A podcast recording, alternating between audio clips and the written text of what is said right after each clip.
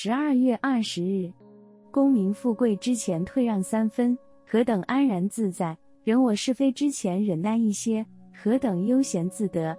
观自在是观世音菩萨的另外一个名号，意思是说，只要你能关照自己，你能认识自己，你就可以自在了。自在，自在，自在处处求。原来只要我心自在，一切自然就都能自在了。一个人如果能够拥有世间的财富名位，而又能够自在，当然最好。如果不能与其拥有而不自在，何必拥有那么多呢？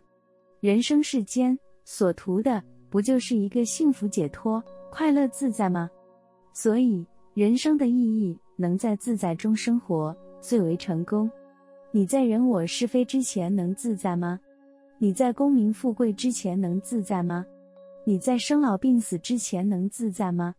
你在因缘果报之中能自在吗？你如果活得不自在，再多的事业，再多的财富，也只是增加负担、增加束缚而已呀。